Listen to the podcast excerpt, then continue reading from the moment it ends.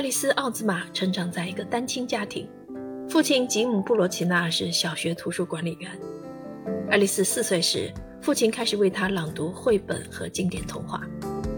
九岁时，父女俩做了一个影响他们一生的决定：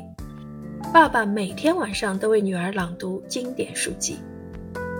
他们克服了重重困难，一路坚持下来，直到女儿十八岁考取宾夕法尼亚大学离开家。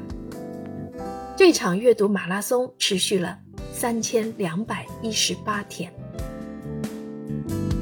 三千两百一十八个父女共读的夜晚，给了女儿超越寻常孩子的丰富的生命体验，也给了孤独的父亲极大的慰藉。后来，爱丽丝·奥兹玛写下。你能每天晚上为我读书吗？一书，用记忆中所读的经典图书的经典段落做每篇故事的题眼，记录的却是笑泪交织的生活本身。我们可以从中看到书籍阅读与生活之间的微妙关系，也可以体会到父亲所说的那句话的含义：你的时间和心无旁骛的关注，是送给他最好的礼物。